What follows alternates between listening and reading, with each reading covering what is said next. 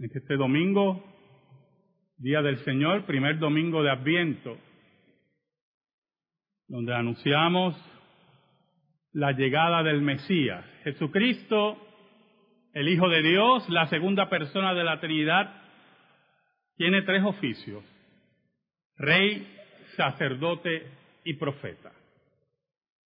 Pero cuando hablamos de profeta, es muy importante recalcar y tener claro que cuando hablamos de Jesucristo como profeta, lo hablamos como aquel que culmina la revelación de Dios.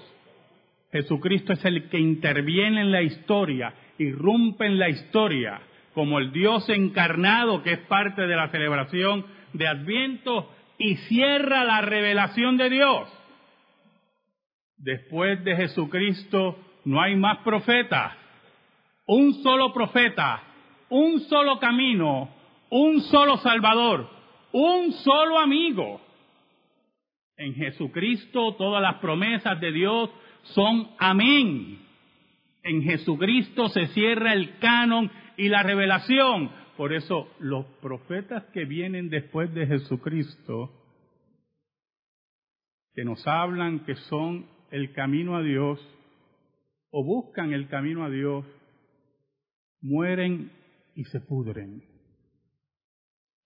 Nuestro profeta, nuestro Dios, muere y resucita. Por eso es el sello de Dios.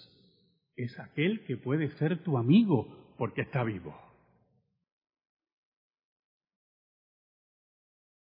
Jeremías 33, versículos del 14 al 16, como lectura de la liturgia, la hermana Gladiris Cintrón hace lectura de la santa palabra de Dios.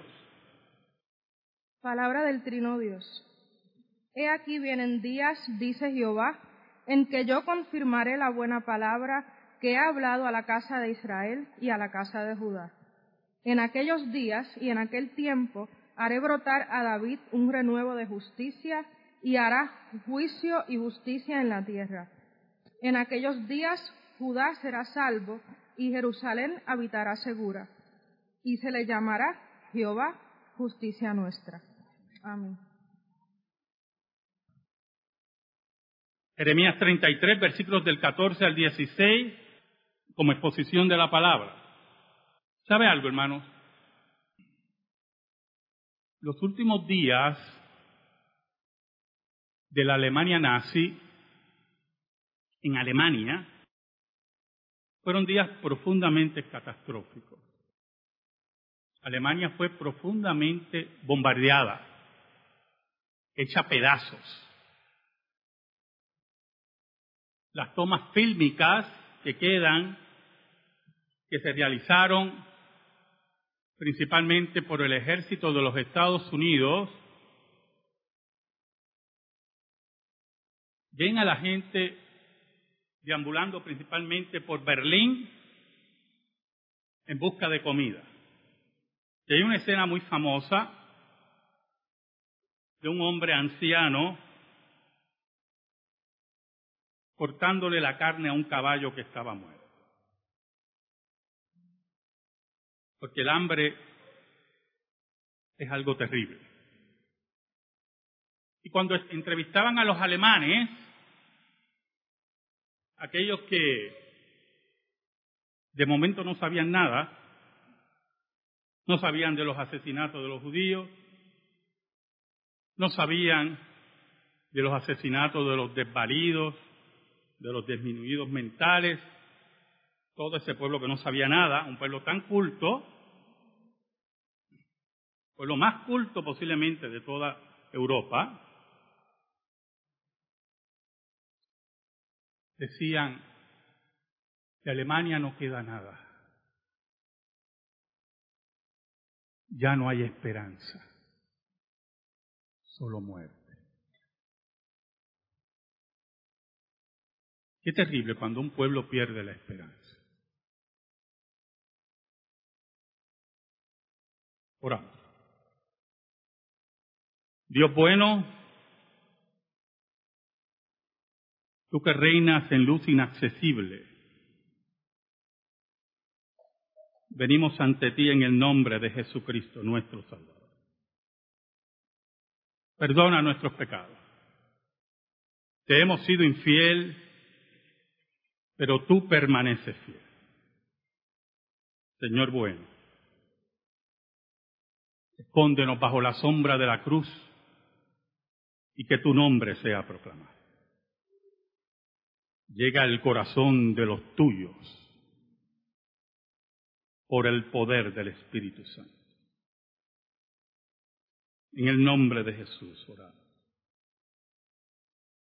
Amén y amén. Pero durante la guerra,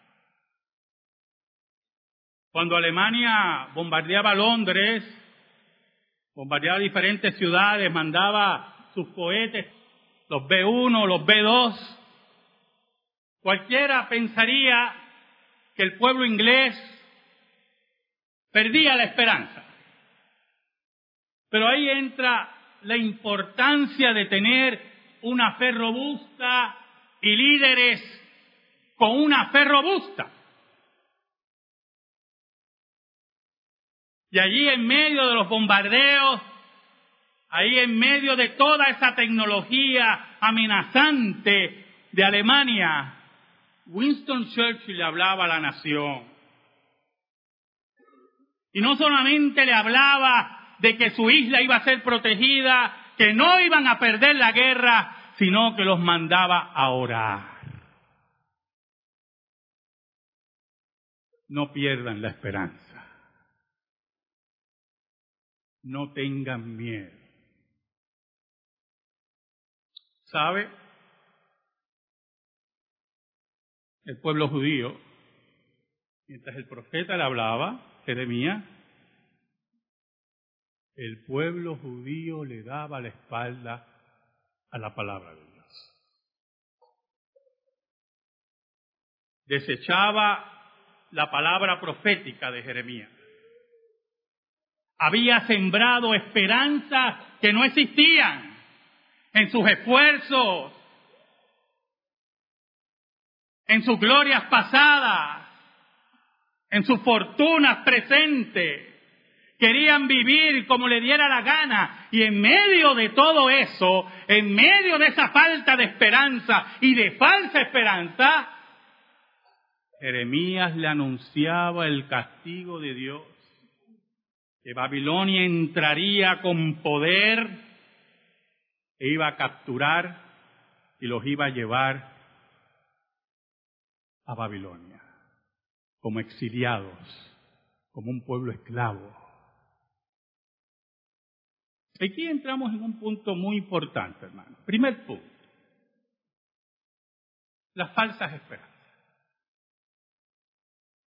Regularmente las falsas esperanzas se basan en conceptos mitológicos que tenemos en nuestras mentes que queremos creer que son verdad. Y muchas veces son antihistóricas, totalmente antihistóricas. Si Israel miraba hacia atrás, si los judíos miraban hacia atrás, sabían que la prosperidad de su nación se basaba en el Dios del pacto. Dios tenía un pacto con ellos. Y si ese pacto era quebrantado, su prosperidad, su falsa esperanza los iba a derrotar.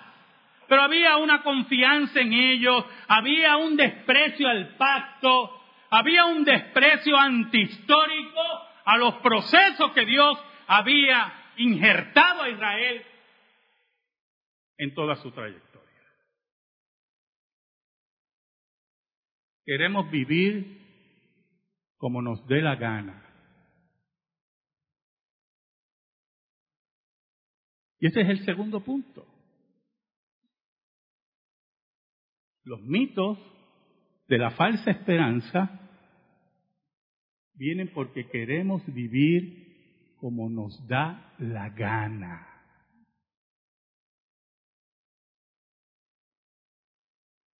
Israel tenía un problema como la tiene la sociedad del siglo XXI. Usted no puede vivir como le da la gana. Eso se lo cree usted. Pero aquí, como en Israel, el que quiere vivir en desorden sexual terminará con una enfermedad venérea que pasará también a otros. El que quiere vivir en desorden económico quebrará y llevará a su familia a la pobreza. El que quiere vivir en desórdenes de vicio terminará enfermo y destruirá a los que están alrededor de ellos. Nadie puede vivir como le da la gana. Eso se lo creen ellos. Pero lo triste de todo eso es que muchos de ellos quieren que le aplaudamos sus vidas. Quieren también, como algunas, que no tienen hijos, que abortan a sus hijos, pero quieren enseñarnos a nosotros a criar nuestros hijos.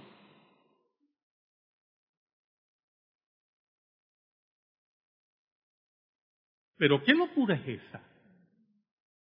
¿De dónde salieron esas locuras? Salen del segundo punto. Quiero vivir como me dé la gana. ¿Sabe? En medio de todo eso, en medio del rechazo a Jeremías y a los profetas y a la voz de Dios, en medio de todo eso, en medio de la falsa esperanza y de la mentira y de la amenaza a la vida del profeta, Dios le da una palabra al profeta de verdadera esperanza. El versículo 14 dice, y aquí vienen días, dice Jehová, en que yo confirmaré la buena palabra que he hablado a la casa de Israel y a la casa de Judá. Mire qué interesante ese versículo. Este versículo nos habla de pacto. Yo soy el que empeñé mi palabra. Yo soy el que hice pacto con ustedes. Yo soy el que va a cumplir su palabra. No son ustedes. Ustedes no quieren obedecer, pero hay un remanente que siempre va a obedecer.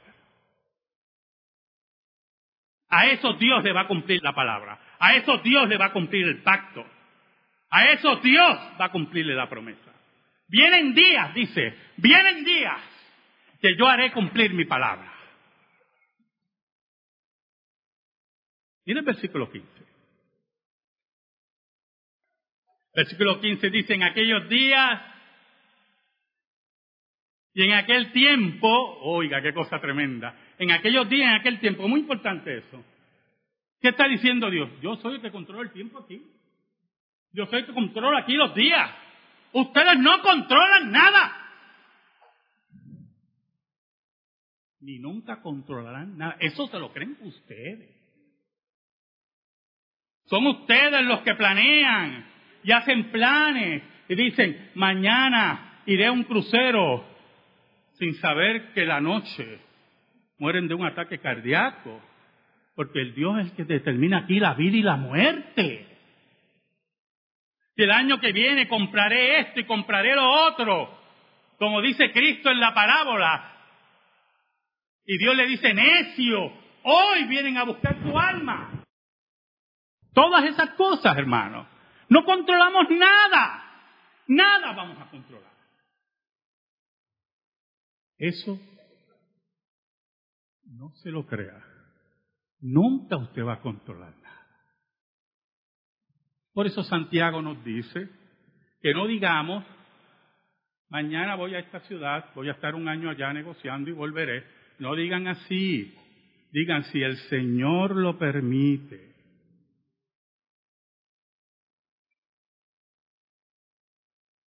Oiga, en aquellos días, en aquel tiempo que Él controla, haré brotar a David un renuevo de justicia y hará juicio y justicia en la tierra.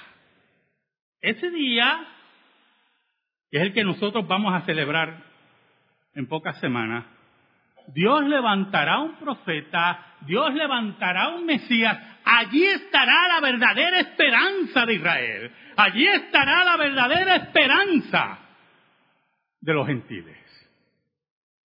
Allí yo haré cumplir mis promesas y mi pacto. Pero es interesante lo que va a hacer este renuevo de David, porque es heredero al trono de David, es descendiente de David, de la sangre de David, de la casa de Isaí. Dice, un renuevo de justicia y hará juicio y justicia en la tierra. ¿Qué es justicia? ¿Qué es justicia? Darle a cada cual lo que merece. Eso es lo que nosotros exigimos. ¿Verdad que sí? Todos los días. Y si nos asaltan, si nos agreden, vamos a los tribunales, vamos a lugares de, de justicia para que le den a aquel lo que merece. Eso es justicia. Y cuando no hay justicia, ¿qué decimos? No hay justicia en este país. Jesucristo, el heredero al trono de David, el renuevo de David, vendrá a hacer juicio y justicia, darle a cada cual lo que merece. Pero es interesante para el pensamiento judío y para nuestro pensamiento, si Dios nos va a dar a nosotros lo que merecemos. ¿Cómo es eso? Esa pregunta se la hizo Martín Lutero. ¿Cómo es eso? Los hombres y mujeres sinceros de corazón. Hombres sinceros, mujeres sinceras en su espíritu. Son sinceros por el Espíritu de Dios saben lo que merecen. Otros empezarán con su discurso, yo no le hago mal a nadie. También eso se lo cree usted. Dios no se lo cree.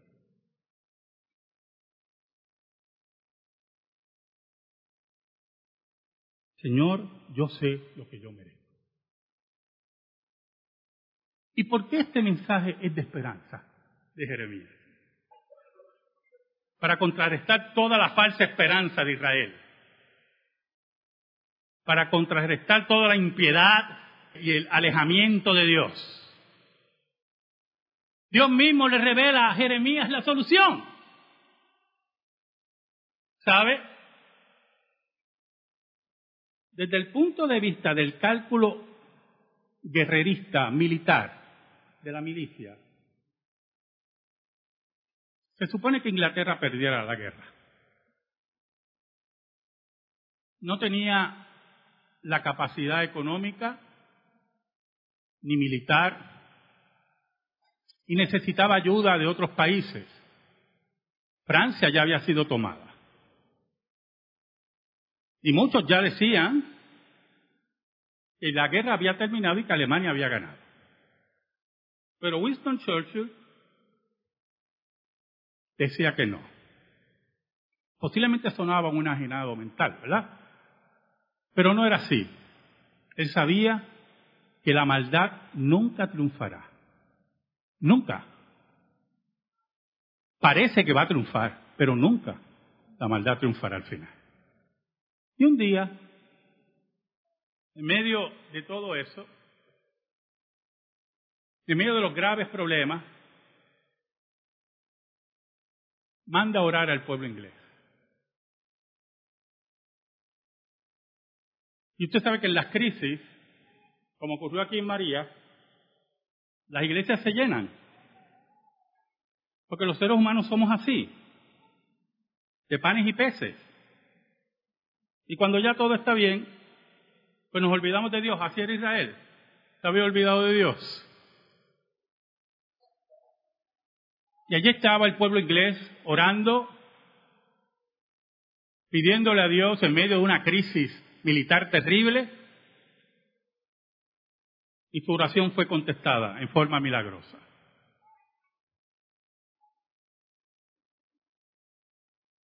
Porque tenían la verdadera esperanza.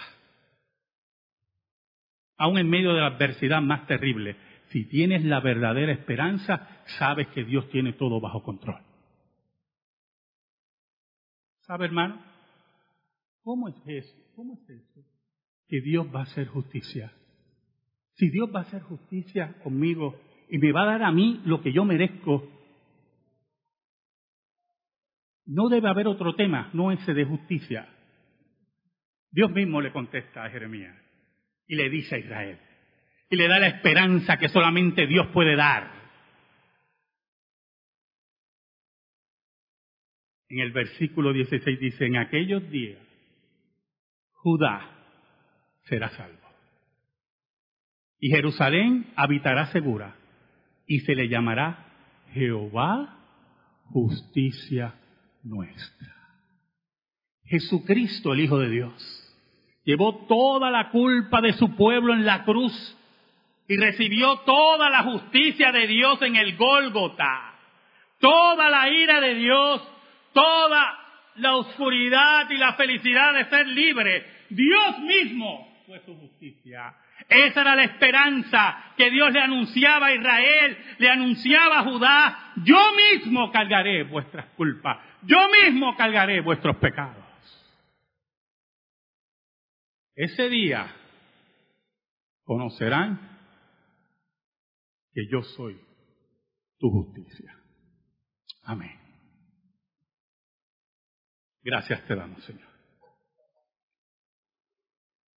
Y te pedimos, Señor, en el nombre de Jesús, en el nombre de Jesucristo, que esta palabra esté sembrada en nuestra vida y en nuestro corazón. Por Cristo Jesús. Amén. Y amén. Estamos en silencio, hermano.